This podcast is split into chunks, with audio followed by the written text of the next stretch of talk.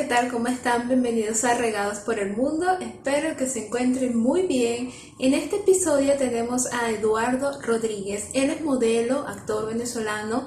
Nos va a hablar un poco de su trayectoria en el mundo de los modelajes, qué lo llevó allá, cómo fue ese proceso paso a paso que tuvo para llegar al modelaje, siendo que él tenía prejuicios para este mundo, aún así él abrió su mente y empezó a ser modelo, viendo así que de esto podría vivir. Nos va a hablar un poco de eso, de su trayectoria, de su paso por Ecuador, su paso en México, todo lo que está viviendo y cómo ha llevado la pandemia. Recuerden suscribirse a este canal, recomendar este podcast, envíenselo a todas las personas que ustedes creen que les interesa este tipo de proyectos para que así podamos crecer juntos todos nosotros. Espero que lo disfruten y nos vemos pronto. Cuídense mucho. Regados por el Mundo presenta arroba coleccionesalegría.pty. Puedes encontrar con nosotros accesorios para damas, caballeros y niños. Tenemos de diferentes materiales, ya sea de baño de oro, plata y acero inoxidable. Encuentra con nosotros tu complemento perfecto para tu outfit. Escríbenos a arroba coleccionesalegría.pty o al 6275 8732 arroba esencialmente.sol. Disfruta de los beneficios de los aceites esenciales doTERRA de grado terapéutico para uso aromático, tópico e interno. Kit de aceites esenciales, lavanda, limón, menta de 5 mililitros. Con la compra recibe de regalo un ebook sobre uso y beneficios 100% puros con certificación CPTG, con entrega inmediata en Ciudad de Panamá. Puedes escribir a arroba esencialmente.sol o al 6061-4336. A arroba delicias mundiales PTY. Prueba las exquisiteces que te ofrecen como brigadero, flan venezolano, pudín brasileño, cake de zanahoria, limón, calabaza y si estás en la onda saludable, tienes cake de banana, sin harina y azúcar refinados, pan saludable sin gluten, puedes escribir a arroba delicias mundiales pty o al 6015-3555. Eduardo Rodríguez, bienvenido a Regados por el Mundo. ¿Cómo estás? Muy bien, ¿y tú? Bien, gracias. Muchas gracias por la invitación. Gracias a ti por aceptar. Eduardo, háblanos un poco de ti. Tenemos costumbre en este podcast de que nos hablen, las personas nos hablen un resumen de dónde son y qué hacen.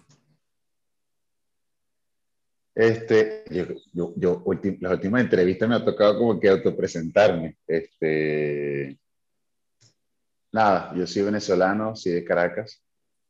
Eh, soy de, sí, de Caracas, de un barrio que se llama Pinto Salinas.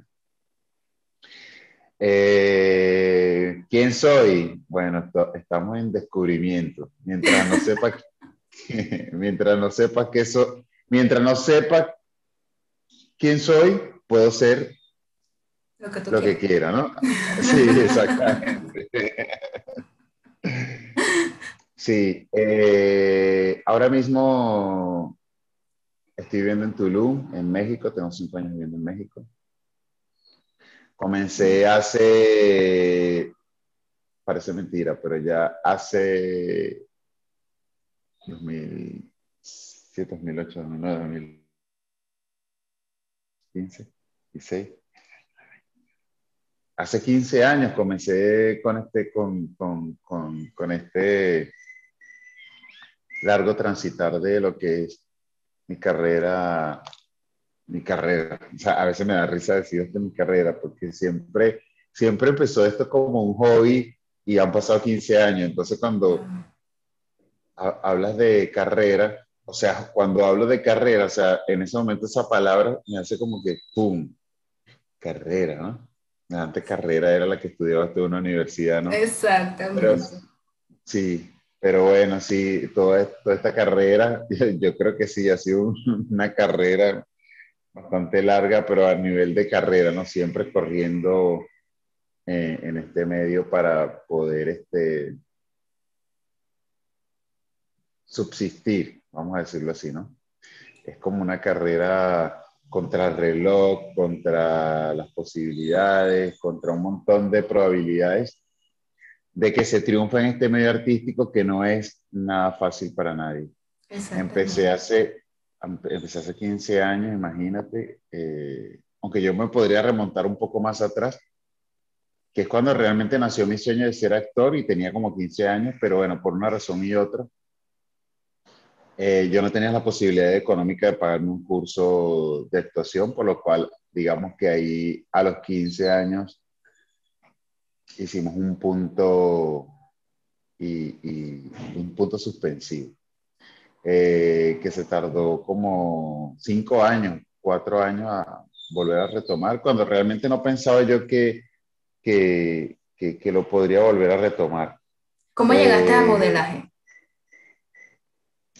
Al modelaje llegué por una manera muy cómica y digamos que cuando comienzo a estudiar en la universidad, este, eh, yo me gradué de bachiller, luego de bachiller comencé a hacer un curso en, en, una academia en, en, Venezuela que se llama INSE, y ahí ah, tomé un curso que duraba un año para posteriormente un curso de, de, computación y administración, contabilidad, que posteriormente a eso ibas a hacer eh, la pasantía en una en una empresa. En una empresa. Y, y nada, allí comenzó como que en ese, una vez terminado ese curso, allí en esa empresa literalmente comenzó mi, mi, mi, mi, vida, ¿no? Porque es cuando ya salgo como el cascarón, eh, empiezo como a conocer otra gente que hace otro tipo de cosas, porque bueno, yo era un chamito que acaba de graduarse de bachiller, y venía de un barrio y, era como otro ambiente totalmente distinto. Y bueno, allí en donde trabajaba se me da la posibilidad de que me paguen la universidad eh, eh, y comienza como que todo este, eh, todo este experimentar en, en, en, esta empresa que justo allí me empezaron a pasar cosas graciosas y era que justo en los eventos especiales que hacía la empresa, que era una empresa filial de PDVSA para aquel momento, pero una empresa privada. Hacía muchos eventos, muchos eventos para los empleados, pero ah, los fotógrafos tenían un cliché conmigo, o sea, hacían clic, perdón, es la palabra, o sea, tenían, hacían clic conmigo y en medio de la fiesta siempre me querían hacer fotos. Que yo realmente no entendía por qué, porque si te soy honesto, yo nunca yo nunca pensé ser modelo. O sea, a mí se me ocurrió la idea de, de ser actor porque me, me, siempre me... Siempre llamó la atención. Sí, siempre jugaba con mis primas y con mis primos, bueno, con mis primas y con mi hermana, que era el, porque tengo más primas que primos. Este, entonces siempre hacíamos actos de, de, qué sé yo, de Semana Santa. O sea, todo lo que tuviera que ver con la actuación, yo lo hacíamos. Y en algún momento se me metió como, como la idea de, de, de, querer ser actor, que como te cuento no podía pagarme yo un curso. Mi mamá me intentó, pero no, eh, de hecho empecé el curso, pero no lo terminé por no, por no tener dinero. Y me inscribo en este curso porque no me podía pagar una universidad. De ahí fue como que empezó todo, como que, bueno, Dios me fue poniendo eh, todas las herramientas, no como yo quería, en el orden que yo quería, sino como era lo más conveniente para mí, ¿no? A veces, a veces me quejo o nos quejamos de ciertas cosas que no pasan, pero después con el tiempo, tú dices, esta era la manera correcta en que debieron haber pasado las cosas. Este, yo no tenía la posibilidad de pagarme una universidad, entre esta empresa, me ayudan a, hacer la universidad, eh, ahí conozco un montón de gente, empiezo como que a tener ese roce social. Y, y nada, una vez terminada la universidad, eh, me quedo así como cesante, ¿no? Bueno, ¿y ahora qué hago? Y, y recuerdo que una vez eh, saliendo de un evento de la empresa, que fue muy chistoso, porque saliendo de ese evento de la empresa, donde, como te digo, siempre me querían hacer fotos, me monté en el metro y, y alguien me regala una tarjeta de modelo. Mira, tú puedes ser modelo y me regala la tarjeta, ¿no? Entonces me quedé yo así, me dio un poco de vergüenza porque andaba con, andaba con mi compañeros de trabajo. Y, y ellos, bueno, para ese momento había mucho todavía, mucha, había mucho preconcepto con el tema de ser modelo, que los hombres fueran modelos. Sí. No, hace 15 años, ¿no? Y yo, yo, digo, hace 15 años, o sea, te estoy hablando hace 15 años, había preconcepto y seguramente ahorita mucha gente dirá, hay mucho preconcepto, ¿no? Yo creo que a veces cuando la gente habla de historia, o sea, yo me siento muy joven, ¿me entiendes? Y cuando digo hace 15 años, hace 15 años había muchos preconceptos en, en, el modelaje, o sea, con respecto al modelaje. Entonces, como a veces pienso que es algo que se repite en, en, las mentes cortas, ¿no? Porque si yo hubiese prestado atención a lo que en ese momento la gente pensaba, yo no estaría aquí hoy hablando contigo como en tu programa, en tu podcast de, de venezolanos en el mundo. Bueno, total que allí me regalan una tarjeta. Eh, yo realmente no le presté atención mucha a la tarjeta. Me inscribo en un gimnasio porque realmente ya tenía tiempo libre y no sé qué, empiezo a entrenar y allí un amigo me dice, eh, te voy a presentar a un amigo, porque yo tenía un amigo que siempre me decía, tú, tú deberías ser modelo, bro. ¿no? Y siempre le agradezco a este brother porque siempre me lo decía. Y yo, nada, ¿sabes? Como que no. Además, creo que también tenía yo un poco de preconcepto de, en eso también, ¿no? Perdón. Es decir, a veces cuando algo nos ofende, es porque nuestro cerebro también piensa que está mal, ¿no? Exactamente. Entonces, entonces yo como que todavía no me, no me digo, por, por, una, por, una, una cuestión social, como que también me pegué a esos prejuicios.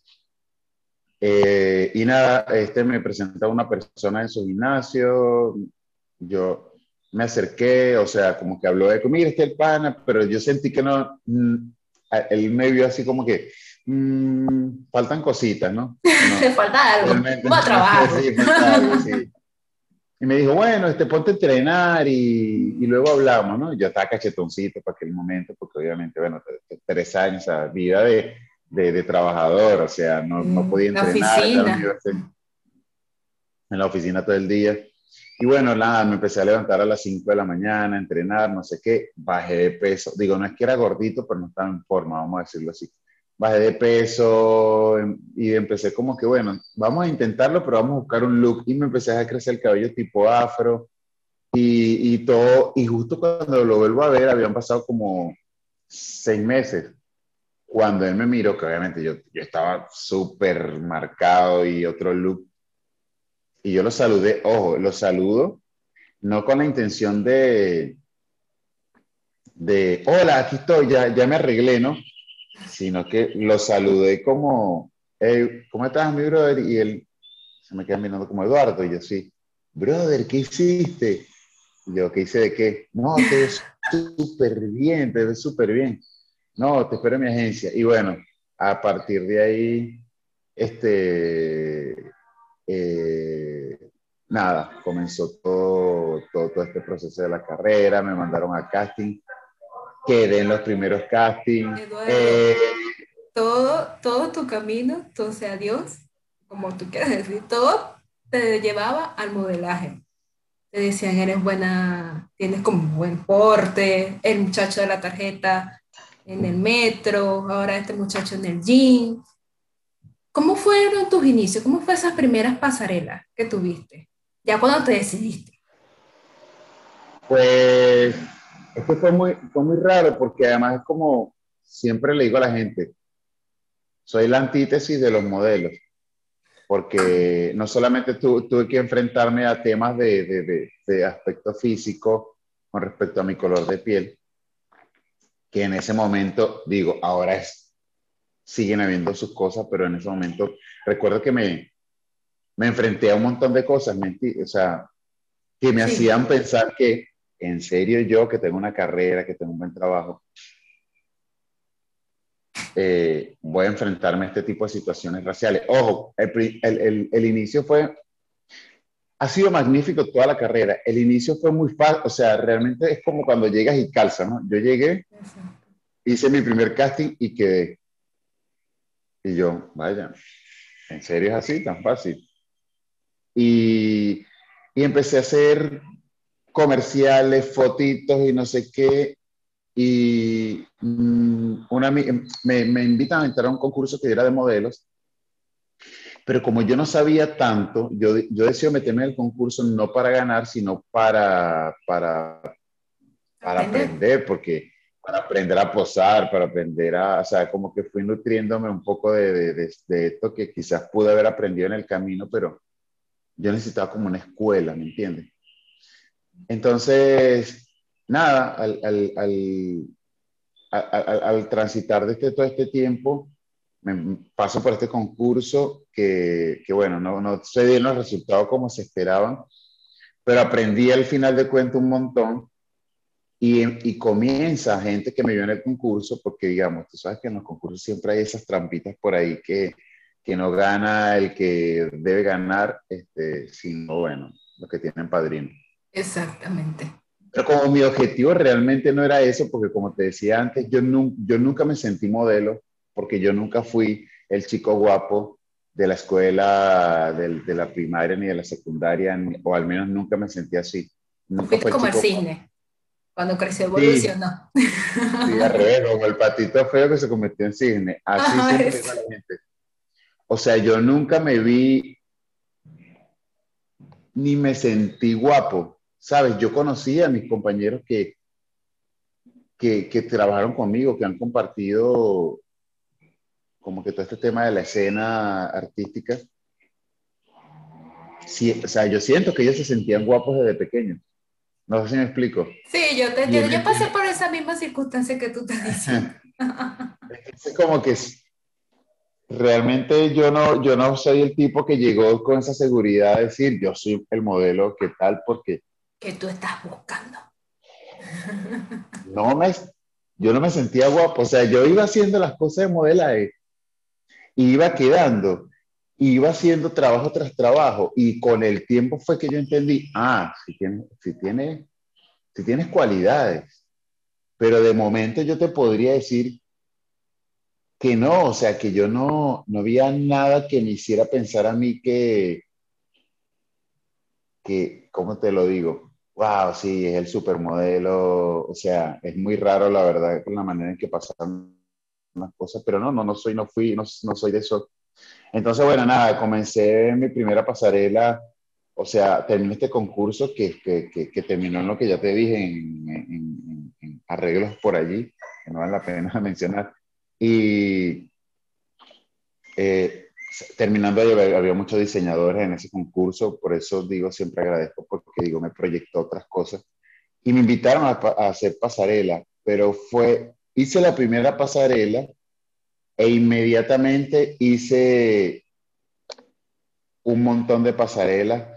Te podría hablar de diseñadores venezolanos como fui de, de, los titulares de, de, Gabriela Chacón, que hacía traje de baño, de diseñadores como el fallecido Octavio Vázquez, Raenra, eh,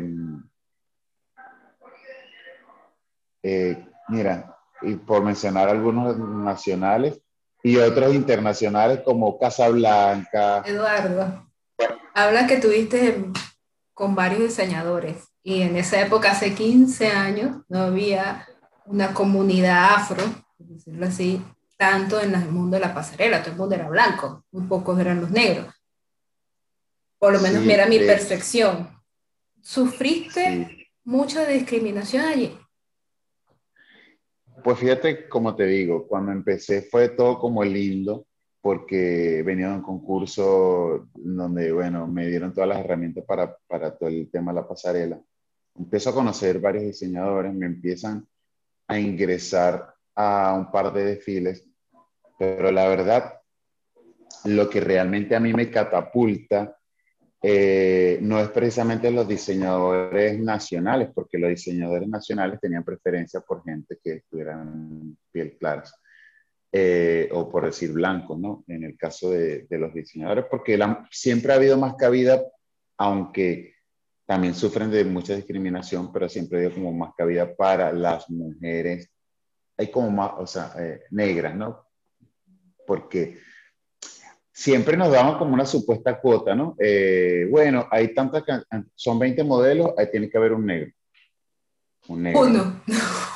si eran 40 mujeres, eh, bueno, podrían haber tres, eh, podrían haber tres negras, ¿no? La realidad es que cuando yo empiezo, nada, o sea, las primeras marcas fueron diseñadores que que recuerdo que tenían que abrazar muchas de las personas que me, que me hacían ingresar los desfiles, pues digamos, esta pseudo palanca era gente que me conocía y sabía que era bueno, entonces hablaba con los diseñadores, mire, tengo un, un modelo que es muy bueno, da la oportunidad. Y así fue como que fui, fui, fui como que ingresando, de hecho me ayudó mucho un periodista en, Venezuela que se llama Diego Capecchi, quien fue que me empezó a como a conectar con, sus con sus amigos diseñadores y también él lo vivió porque me decía, qué cabrón es esto de que cuando te, ah, pero es negro, ¿sabes? Entonces él mismo se molestaba por, por este, este estereotipo. Pero me pasó algo mágico que era, que fue que para aquel momento existía en Venezuela un sitio que se llamaba Casa Blanca que acumulaba marcas como Carolina Herrera, Guess, eh, Versace, todas estas grandes marcas y ellos hacían unos desfiles muy grandes donde realmente ellos hacían los castings con los estándares internacionales. O sea, el que tuviera las condiciones para desfilar con ellos lo iba a desfilar, se llamara como sin llamara, ¿no? Y empecé con un desfile con ellos de traje, además, este, hoy día soy muy amigo de, la que en aquel momento era la, la, la organizadora del evento, se llama Marja Xarelli, ella me amaba, o sea, ella me veía en los desfiles y decía, tú tienes que estar en, en, lo más alto, entonces ella me metía en los desfiles. Y, es, y cuando entra a Casablanca me da ese estatus de, de, de, que no era cualquier modelo. Ahí le siguió marcas como Levi's, Wrangler, eh, y ya en Venezuela se hizo un evento que ya no se hace, obviamente, que se llama Venezuela, eh, Venezuela se viste de moda. Y luego de ese Venezuela se viste de moda hicieron un, un, evento grandísimo de los mejores que se llamaba El Salón de la Moda Íntima, que era un, era un, era un fashion show de ropa íntima, donde estaban las marcas como Cavalli, Versace, Calvin Klein participando pero que así, imagínate, en, una carpa inmensa en, en, el Eurobuilding. Pero en ese desfile particularmente, que duraba dos, tres días, eh, no, o sea, a pesar de que hacía tanta gente casting, los que llamaban top model siempre quedaban lo mismo. Y recuerdo que para aquel momento eligieron 40 mujeres, o sea, hicieron un casting como de dos mil y pico personas, de las cuales después quedaron como, 80, eh, como 100 hombres y 100 mujeres, una cosa así, de las cuales después fueron y eliminaron, o sea, todo un reality show, quedaron 40 hombres y 80 mujeres para finalmente quedarse con 10 hombres y 40 mujeres. Wow. Y, y, te puedo decir que en aquel momento los top models de ese momento como David Garcés, como muchos de su época, por decirte que ahorita no recuerdo algunos. O sea, quedaron ellos. ¿Me entiendes? O sea, quedaron ellos y yo. O sea, yo era el único nuevo de toda la camada. Y, y, y wow, empieza todo este, todo este, todo este transitar. Y después de ese desfile, lo que estaba haciendo en Casablanca, empezó a hacer desfiles como Kenneth Cole, Perriel y... Que te abrieron las puertas. Ah, me abren las puertas para un montón de files. Y en un abrir y cerrar de, ojos, que yo te estoy hablando de esto, que esto fue en menos de un año. ¿En qué momento dijiste, yo quiero vivir de esto? Yo, yo, yo estaba así como que, ¿qué está pasando? Ahora resulta que yo estoy viviendo, de, o sea, me, me fui dejando llevar. Yo tenía un trabajo en una empresa, como te conté, que a medio camino tuve que dejar porque obviamente las ganancias eran mucho mejores y a veces, no, siempre me pagaban en un evento media quincena. Y decía, no, Eh, y yo ganaba Aquí es. Y yo ganaba bien, ¿no? Entonces, yo dije, bueno, se está poniendo buena la cosa, pero será esto así siempre, o sea, esto, esto, esto, ¿hasta cuánto dura esto, no? Sí. Y eh, del momento empecé, em, me, me, botan del trabajo porque empecé a faltar mucho pidiendo, pidiendo permiso para hacer los eventos. Y cuando vine a ver, estaba viviendo de eso. Eh, y me fui dejando llevar, ¿no? Hay un evento, hay otro, hay otro, y se, me fui como adaptando, ¿no? Tuve que aprender a administrarme económicamente. Y cuando un día me levanto, por decirlo así de alguna manera, miro una revista y hay un titular que decía los 10 mejores cuerpos de Venezuela y estaba yo. Entonces fue así como que, en qué momento pasó esto, ¿no? Eh, sí sufrí mucho, mucho discriminación, definitivamente sí. Hubieron marcas en las que, no sé si marcas, pero sí, sí de muchos organizadores. A veces, como siempre digo, a veces el racismo no viene de quien, de una marca como tal, sino a veces de, de quien está ahí encargado de la marca como tal, ¿no? Porque había gente que me amaba, o sea, gente que quería trabajar conmigo porque le parecía guapo, porque le parecía bueno, porque tenía algo, algo que a ellos les gustaba, que como modelaba su ropa. Como había gente que era como un hueso duro de roer. Entonces siempre fue como una especie de demostrar y demostrar y demostrar donde yo sentía que yo tenía que estar impecable, o sea, un trabajo duro porque yo tenía que estar físicamente bien, o sea, imagínate que para aquel entonces yo después que, que trabajé mi cuerpo, o sea, la gente siempre iba como que de punta en blanco, vestido normal, ¿no? Pero bien, que, que te vieras bien como modelo. Y cuando te sacar a la playera, la gente dijera, ah, mira el cuerpo del cabrón, ¿no? Este, y, tuviste que trabajar más duro en sí. Incluso yo eso lo veo no solo en el modelaje que se veía, para muchos sitios, eh, Venezuela se vio un racismo como así, como metidito por ahí, suavecito. Solapado bajo la mesa. todo, todo, el mundo dice, no existe. No existe, pero existe. Sí, y lo peor es esto, ¿no? Que si que si tú denuncias, o sea, si tú dices, es que es racismo, ay, ya viene este otra vez a hablar del racismo, que, que inseguridad, que la vida, el mismo peo siempre, la quejadera.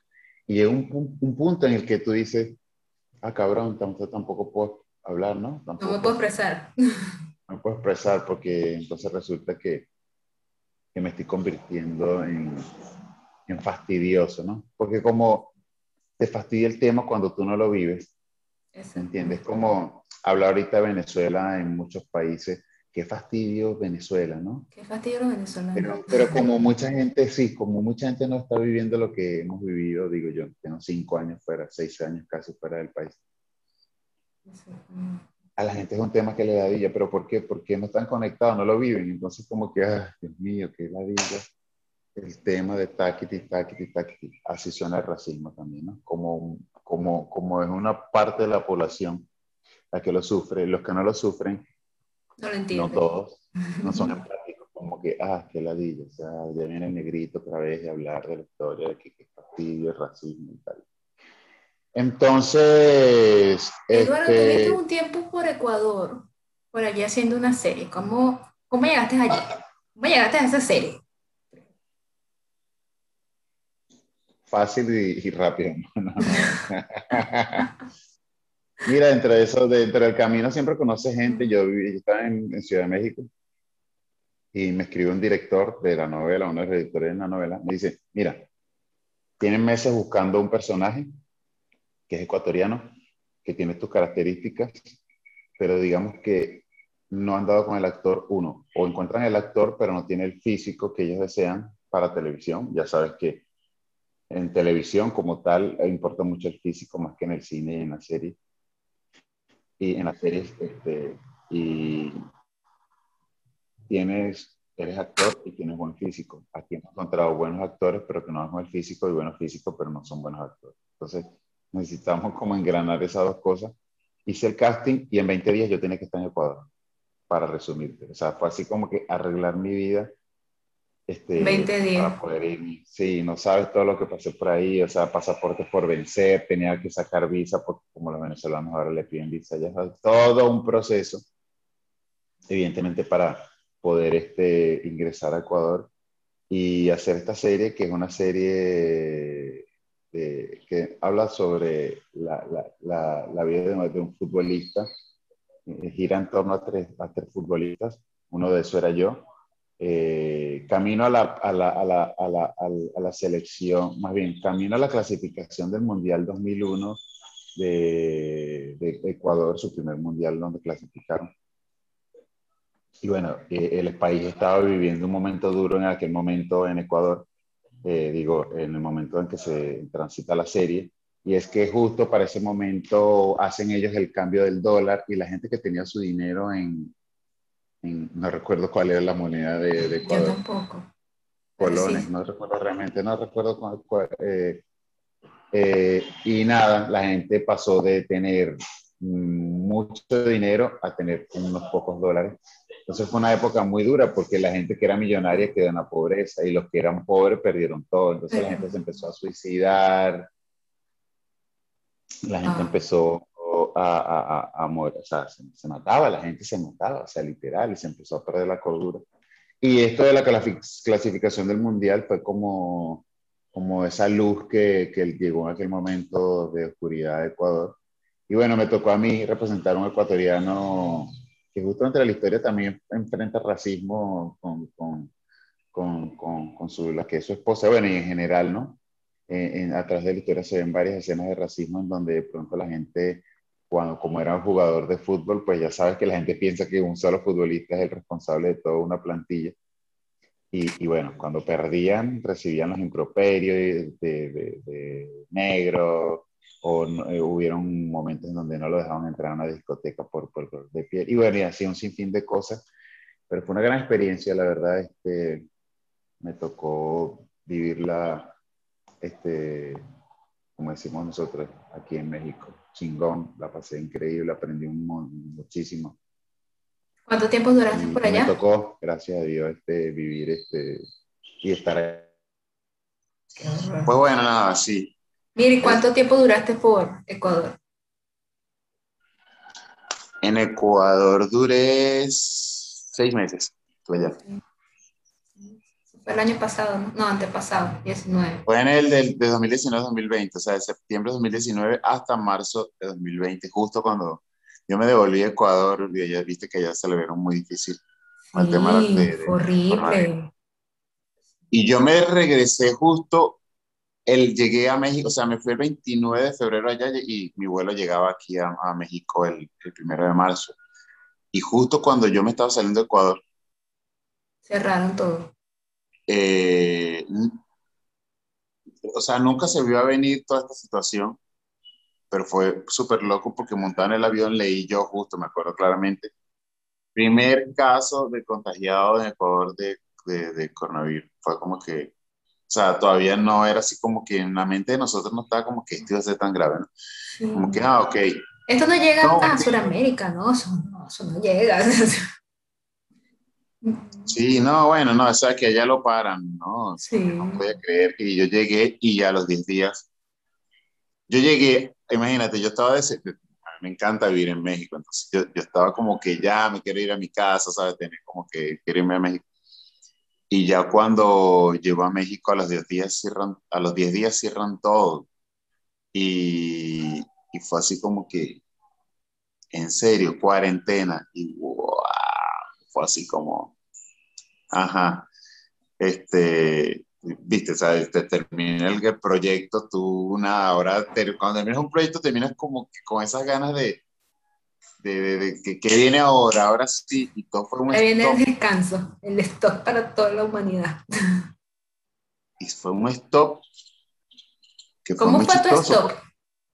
¿Cómo fue tu stop? ¿Cómo viviste tu stop? Fue, no, fue inesperado. O sea, yo además dije, 2020 es mi año porque está decretado, este, ¿cómo que no? Claro que sí, estamos entusiasmados. Acabo de hacer una serie, soy uno de los protagonistas.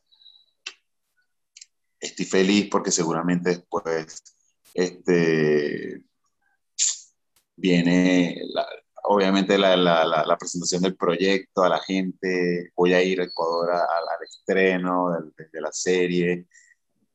Ah, eh, son esas oportunidades que siempre estás esperando y que cuando llegan, pues tú dices, nada, o sea, mucho más allá del ego es como que tú dices, wow, al fin llegó esta linda oportunidad y no, no lo puedo vivir. O sea, literal, no puedo viajar a Ecuador. Estuve en el estreno vía online, ¿no? Este, vía Zoom, eh, recibiendo un par de entrevistas que también me hicieron periódicos por allá. Y ya, o sea, yo no pasé por debajo Pasaste por debajo de la mesa. por debajo de la mesa. Es muy chistoso, pues siempre digo, como te dije hace rato, a veces uno no entiende en el orden que transcurren las cosas, sino, pues, como, como te dije hace rato, ¿no? Como que no lo entendemos de momento el por qué pasan las cosas así, de esa manera, pero al final siempre tiene una razón de ser, ¿no? Este, Todo tiene un propósito. Sí, yo dije, ¿cómo que me voy a este Ecuador a hacer todo esto y ahora la cuarentena no lo puedo vivir? Y todavía no he encontrado como que estoy esperando que el, que siempre me pasa, pero digo, en este caso estoy esperando todavía saber el por qué estuve allá o para qué, cuál es el propósito de, de todo eso que seguramente en cualquier momento lo descubrí. Todavía no lo he descubierto, ¿no? Porque me ha pasado con otras cosas que sí. con otras cosas que sí digo, claro, el tiempo, el tiempo te da la razón, ¿no? Como que, claro, por eso. Pero wow, sí, este, mi cuarentena fue duro, o sea, también como todos, ¿no? Enfrentar todo un ritmo, o sea, me, me, me acabé el dinero, que me gasté ahorro, o sea, todo un plan que tenía todo yo para un, para un tiempo es como, eh, nunca lo pensé a vivir, o sea, nunca lo pensé a vivir, o sea, nunca pensé vivir eso, o sea, además me costó mucho este, tema de adaptarme al tapabocas. Yo no me adapto todavía, yo siento que me eh, Viví trauma los primeros, además viví trauma los primeros meses, ¿no? Como que no salga, no entre, o sea, o sea, literalmente yo creo que me enfermé más psicológicamente que de otra cosa. Y hasta que llegó un momento que dije, se acabó, me voy a la playa. Y es cuando decido venirme para acá a, de vacaciones por una semana. Las vacaciones todavía están. Y, y han transcurrido siete meses. Eh, pues sí, me vine en agosto justo por una semana. Después fue, llegó, otro amigo que cumplía años y después se fue, llegó otro y así fue y se, se extendió a dos meses y yo dije, no, no, ya me, ya, voy a regresar. Cuando estuve, y cuando regresé, regresé a México dije, mira, me gustó vivir allá un rato, entonces, a ver. ¿Cómo ha sido tu experiencia en México? ¿Cómo te tratan? Mm, México, la verdad, muy bien. Lindo y querido. México lindo y querido, sí. Mira, no, no, no, no tengo más que, que palabras de agradecimiento es, lo único que, yo tengo, porque siento que aquí mm, como artista, como modelo, eh, todavía estoy buscando mi nicho, ¿no? O sea, me ha ido bien a nivel de trabajo, a nivel de propuestas de modelaje. La gente me trata muy bien. Eh, y siento ese feeling lindo de cuando, aunque no esté en mi casa, pero aquí me la paso bien. Creo que ha sido el lugar donde más me he divertido y, a pesar de haber viajado por otros sitios como Colombia, República Dominicana, Panamá, este, Italia también estuve, eh, eh, Curazao, eh, yo, yo cuando yo llegué aquí llegué por tres meses, eh, por un proyecto justo de, un proyecto en Colombia que no se dio de actuación y no se da y, yo me, y, me sale la oportunidad de, de, venirme a México y me vengo así como que renuente, como que, bueno, vamos a conocer México. Pero no, sí, no quería, o sea, yo decía, no, no, no quería. Porque había como un cierto mito aquí también de amigos que vivían aquí, que, que los negros no trabajaban mucho aquí en México, porque obviamente hay una cultura bastante interesante también. O sea, la gente como tal aquí eh, es, es, muy linda pues con, con, conmigo y con la gente negra también, pero creo que a nivel publicitario arriba en las, en las grandes masas, a nivel de, de, de, de, comerciales, de producciones, no hay tanta apertura para, para la gente. Digo, ahorita sí por, por todas las series de Netflix y todas estas cosas que están ocurriendo, interesantes, pero hace cinco años, pues cuando yo llegué, eh, todavía la gente me veía así como que, uy, y, y, y, es que no trabajan tanto los negros. Ahora, yo no sé si es que no trabajan tanto los negros o he tenido la gran fortuna yo, la verdad, de, de, de, conseguirlo, pero llegué y como todos pasamos nuestros momentos duros al principio, ya sabes, adaptarte, eh, estar con, con, con, con contactos, eh, empezar a trabajar y ya una vez lo haces, o te puedo decir que me ha ido muy bien, la verdad. Y tengo entendido que en México van muchas casas productoras de Estados Unidos. Por allí tienes una puerta grande. Inmenso, inmenso. De hecho, la mayor parte de los trabajos que yo he hecho no han sido para México, de hecho han sido para Estados Unidos, eh, Canadá y, y, otros países. He grabado un sinfín de comerciales. Y el este, último que fue de eBay, estuvo buenísimo. Sí, sí, de eBay, justo eBay y, eBay y Rolex, ¿no? Eh, eh, y en medio de la pandemia, o sea, es el casting aquí en la casa, este, y la verdad, este, o sea, fue toda una producción como si fuera cine, de los mejores trabajos que he hecho, o sea, me, me encantó haber hecho este trabajo, la verdad. Pero bueno, para justo para Estados Unidos también y por último, Eduardo, ¿qué le recomendarías a esas personas que están iniciando en el mundo de modelaje? Pues yo creo que, que lo importante hoy día es entender que es un medio bastante difícil para todos, seas negro, seas blanco. Y yo no, voy a, yo no voy a caer en esto que a veces te dicen, mira, estoy en una carrera porque tú sabes que esto, pero sí encontrar una vocación que respalde un poco en ese momento en que, en que te logras estabilizar económicamente. Como una alternativa, no como desde el punto de vista de que te, si quieres ir a hacer una carrera eh, universitaria, pues adelante. Pero un, un, una, otra ocasión también que es importante porque aunque te sientas guapo y bello o guapa y bella, no solo se trata de eso al momento de, querer este, ser modelo, porque es aguante psicológico, aguante físico, aguante de muchas cosas que, que tienes que vivir mientras te conocen y si no eres una persona que internamente no está segura, este, porque el modelaje, para bien o para mal, se maneja por estereotipos. ¿Entiendes? Hoy ha cambiado mucho la industria, hoy vemos un poco más de apertura hacia gente plus, ¿sabes? Que son más gorditos, más, otros que son pequeños, otros que tienen vitiligo, otros que son... Y está, está cool y está, y está chévere, pero pero no es tanta la apertura, ¿no? Porque ese también museo sigue manteniendo estándares y canones como que muy perfijados a lo que es este, el estereotipo que la gente sueña. El estereotipo que la gente sueña ser, ¿no? Porque nosotros criticamos a la industria, pero muchas veces las personas más allá de, decir, ah, bueno, es que ahora lo ponen todos bellos y hermosos, pero es que mucha gente también deja de comprar un producto si el, si el modelo que está ahí no es lo que ellos se parecen o lo que ellos les gustaría hacer, no lo que más se acerque a la perfección. Entonces, es, aspira, es aspiracional. El consejo es, mira, nada, prepararse sobre todo mentalmente y espiritualmente, eso es lo más importante.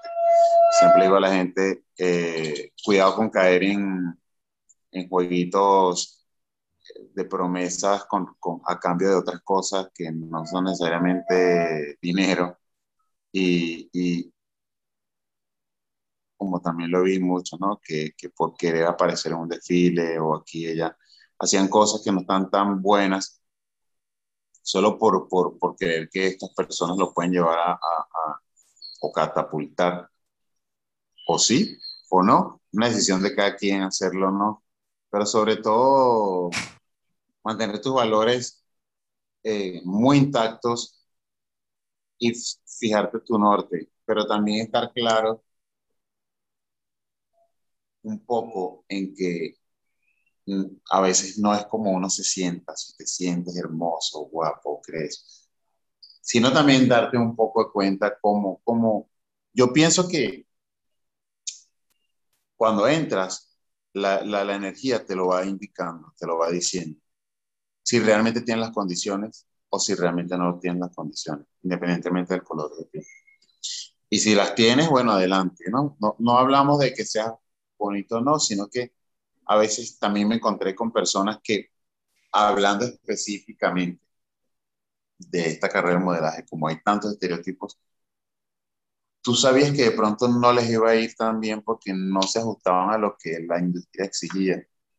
Y, y, no, no, la palabra no es perder el tiempo, pero veía cómo jugaba mucho con su, con su, con su paz interior, con su, con su ánimo, con su seguridad, porque entonces no obtenían los resultados que otros compañeros obtenían.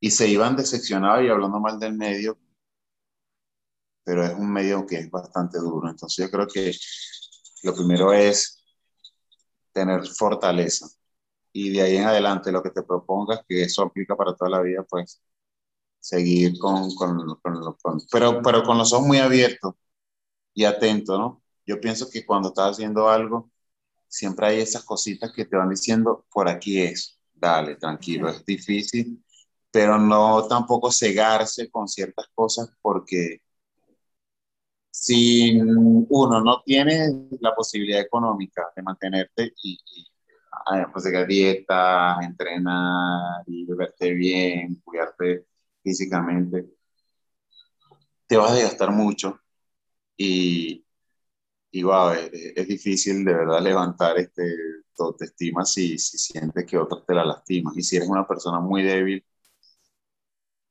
pues las opiniones de los demás te pueden importar mucho. Entonces, creo que eso es, sería mi consejo. Gracias, Eduardo, gracias por esas palabras.